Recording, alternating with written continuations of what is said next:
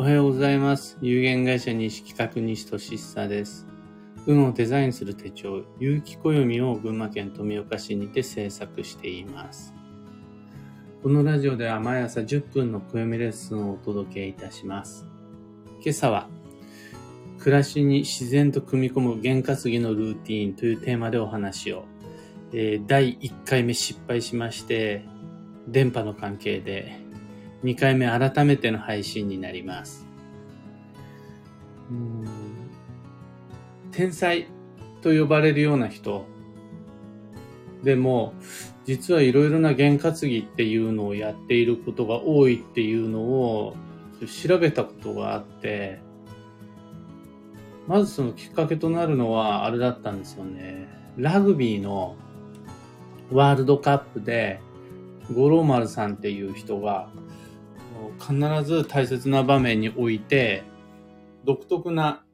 ある種の神に祈るであるとか、そういう仏様がどうのこうのとかっていう、そういうスピリチュアルな意味じゃなくて、一連の動作において自分にとって一定の毎回スタンスで、その大切な場面に入っていくみたいなルーティーンっていう言葉がすごい流行った時があって、それをきっかけに調べ始めたら、の思わぬ経営者であるとか、実は周りの知り合いのみたいな人たちも自分なりのルーティンとか、しっかり管理された食習慣とか、そういった霊的儀式じゃない験担ぎっていうのをちゃんとしている方が多くて、で例えば、僕のえー有機暦を作ってくださっている会社の社長も自分でトイレ掃除はするって。それはトイレに神様がいるからとかではない、もう少しこう、自分なりのルーティンとしてそれをされている、えーいうのをこの間言ってました。本当に小さな日常の営みの中で自分なりの自分なりルールみたいなものっていうのを運の知識とは無関係に持っている方っていうのは運が良いです。継続的に取り組んできたことなので、もう今となってはご自身では運の良しなしなんて関係なく、それをしないと気持ち悪いからただやってるだけだよみたいな、ほぼほぼ習慣みたいなものなんだと思うんです。勝負の世界に身を置くスポーツ選手とか格闘技の選手であるとか、また日々大切な経営判断っていうのを迫られる経営者の方なんかも験担ぎって呼ばれるような自分なりのルーティンっていうのを持っているものなので、うんじゃあ自分はどうだろうってその時思った時に、やっぱ案外小さなこだわりではないけど、こうしないと気持ち悪いなみたいなルーティンやっぱ持ってるんですよね。必ず講座の時は、講演の時は、このアクセサリーをしますであるとか、文字を書くときには、こういうところで開業をするみたいな、そういう感覚の自分なりのやつですよ。誰かから教わったものではないルーティンっていうのも持ってます。で中には、勝負に勝つためにはカツ丼を食べるみたいな、もう、親父ギャグというか語呂合わせというか迷信みたいなものもあります。あとは、この場所でこういうことをする前にはこのお店に寄るみたいな。定番の本当ルーティーンです。僕がその時まあ驚いたというか、もうそういうもんなのかなっていうふうに調べた時に思ったのが、本当に一流の練習めちゃくちゃしているようなスポーツ選手であるとか、キャリアのすごくある、学歴も素晴らしい優秀な経営者の方とかもやってるんですよね。その演技や弦を大切にしているっていうこと。うん、それに比べて、そこまで地ヘドを吐くような努力をしていない自分。キャリアも学歴もない自分は、どれだけのルーティンを持っているだろうか、どれだけ験担ぎができているだろうか、そのそこがちょっと気になりまして、ちゃんと自分もそういった自分なりのルーティンを徹底できてるんかなって考えたら不安になって、あ、これは自分なりのやり方、自分なりの習慣、サイクルっていうのをもう一度見直さないと戦っていけないなっていうふうに思ったのがその時です。の験担ぎっていうのは、勝負の世界の人たち、もしくはスポーツ選手、立派な経営者だけに必要なものじゃなくて、むしろそうじゃない僕たちに、自分にこそ求められる運の底上げ策だと考えます。もしもすでにご自身の中にルーティンがあるならば、それ自信を持って今後も継続してきちゃう。で、問題なのが、自分にはそういったルーティンが特にないっていう方は、探して見つけて増やした方がいいです。少ないよっていう方は、もうどんどんこれから自分なりのルーティンっていうのをもっともっと身につけていった方が良いです。そこで結構役に立つなっていうふうに思うのが暦なんですよね。うんうん、このルーティンっていうのはそれが不自然で取ってつけたようないかにもこう怪しいものになっちゃうと暮らしの中に組み込むことができないしそれをやること自体が負担になってしまうので継続できなくなっちゃうんですよね。もっとこう馴染ませていけるようなものじゃないと、例えばそうですね、えっ、ー、と、新月ごとに伊勢神宮にお参りに行くっていう験担ぎにしちゃうと、大変すぎて続かなくなっちゃうんですよね。そうじゃない。もっと暮らしに組み込む自分なりの定番のいつものやつっていうのを増やしていくにあたって、例えば年に一度の基地方位旅行っていうものであるとか、あとは、ラッキーフードを食べるっていうこととか、うん気のエネの日には何かしら新しいことを始める、古いことを終わらせる、だとか、そういった定番のルーティンです。これ何が素晴らしい？何自分で素晴らしいっていうのもなんなんですが何がこう験担ぎルーティンに優れているかっていうとどうせどっかには出かけるはずなんですよ毎年ハワイに行くまでのセレブ旅行じゃなくてもいいんです。どっかには出かけるはずなんです。ただこれを適当なその場しのぎの成り行きに合わせてランダムな気分の旅行にしちゃうと験担ぎのルーティンにならないんです。ところが、年に一度、10ヶ月に一度、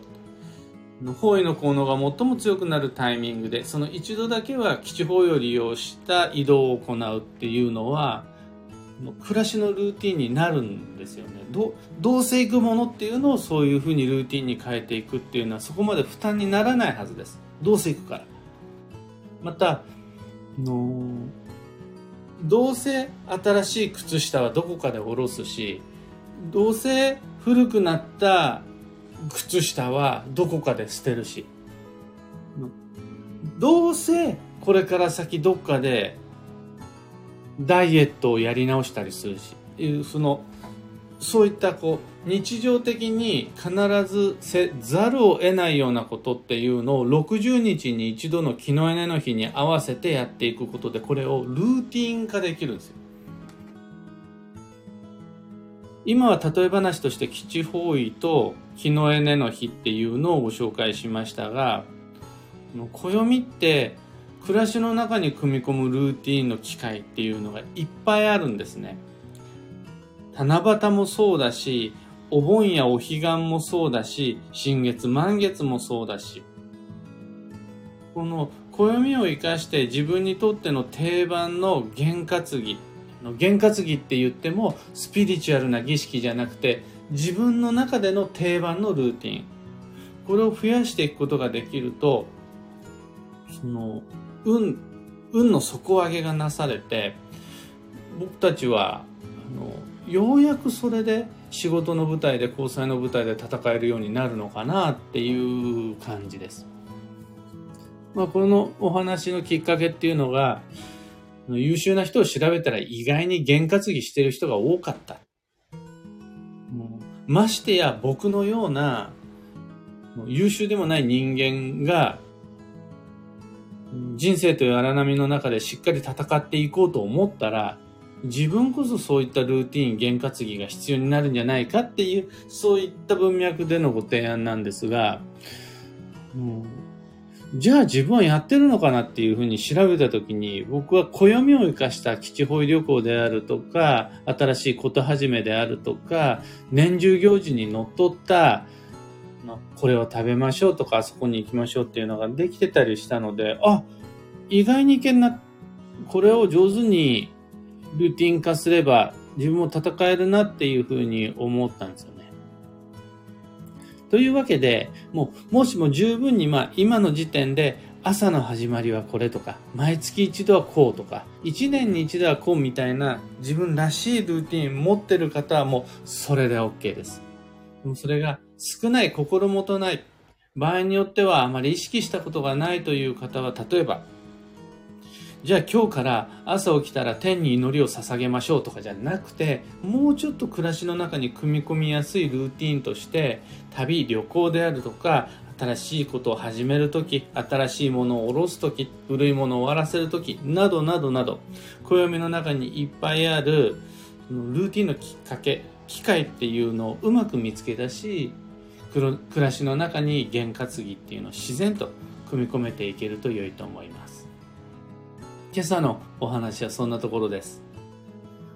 お役に立てたらライブ配信終了後、ハートマークをタップし、いいねお願いいたします。一つお知らせにお付き合いください。有機小読み先行予約限定セットのご注文を受けたまわります。送料無料特別価格にてご自宅まで発送いたします。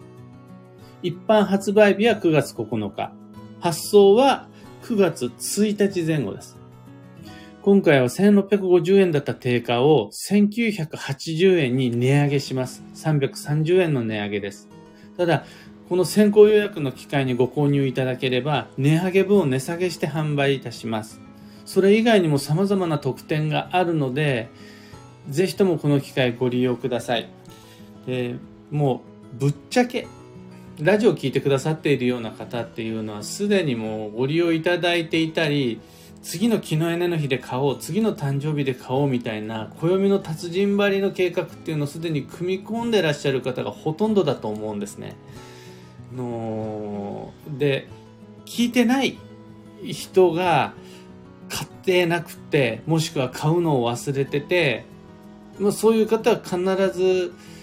の1500限定セットの期間が終わった後にもっと早く知りたかったっていう声を僕に届けてくださるんですが、もしよろしければ皆皆様、この機会があるということをぜひ欲しそうな人、あとは周りの大切な方にちらっと教えてあげていただけると、得していただける方をもうちょっと増やせるんかなというふうに思います。ぜひご理解ご協力お願いいたします。2022年8月8日夜8時までご注文お待ちしております。詳細と窓口は放送内容欄にリンク貼り付けておきます。さて本日2022年7月の7日木曜日は少々一流万倍日七夕で超女装の7月の1日目です。運を再び動かし始める頃合い。今日のキーワードは、利用をうまく役立てる。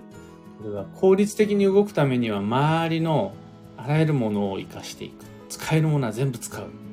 みたいな感じです。幸運のレシピはトマト。旬の赤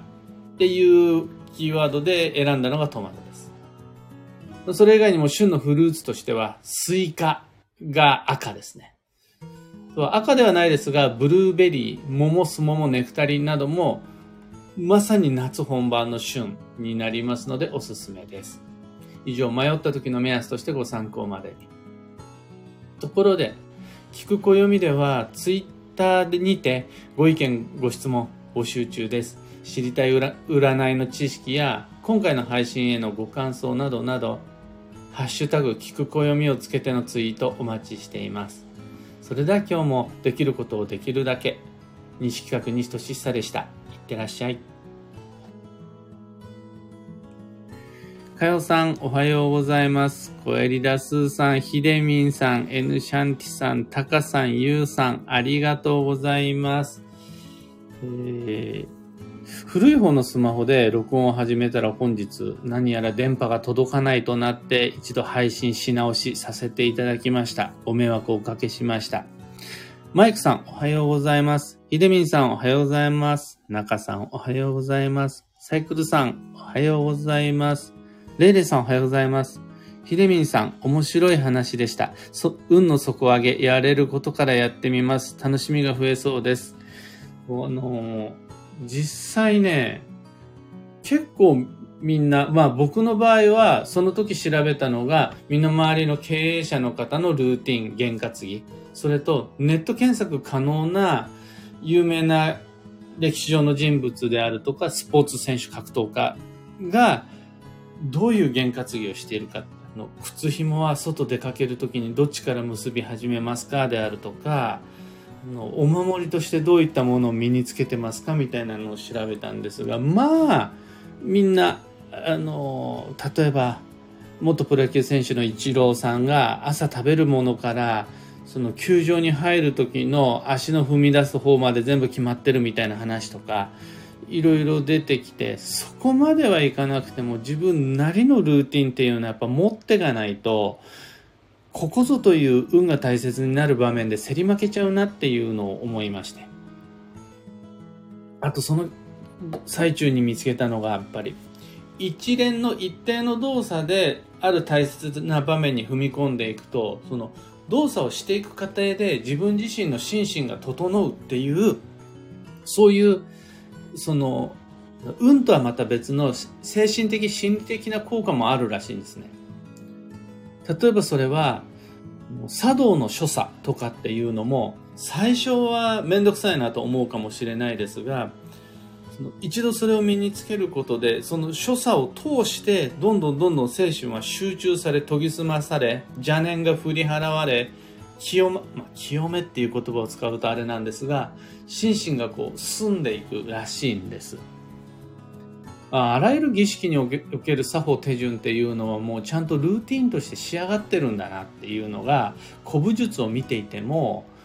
その海外も含めた宗教行事を見ていてもちゃんと意味があるんだなと思いましてあこりゃルーティンはタダでできるしやろうみたいな感じで今回ご提案いただきまご提案させていただきましたキーボードさん、おはようございます。コエリダスーさん、コツはあまりあれこれ増やさないようにしています。511から続いています。素晴らしい。あの、自分なりの自分らしい、こう、負担にならないような生活の中に自然と馴染むようなこと。これだけが験担ぎやルーティンとして成立するので、本当に大げさにしない方がいいです。ちななさんおはようございます。今朝桃を食べました。素晴らしい旬のフルーツ。さすがです。サイクルさん、ハートをプレゼントしました。10コイン。ありがとうございます。おお、ありがとうございます。これどうやって使うんですかねこれでみんなで焼肉とか一緒に行けたら最高なんですが。というわけで、今日もマイペースに運をデザインして参りましょう。超女装の7月始まりました。僕も張り切って行ってまいります。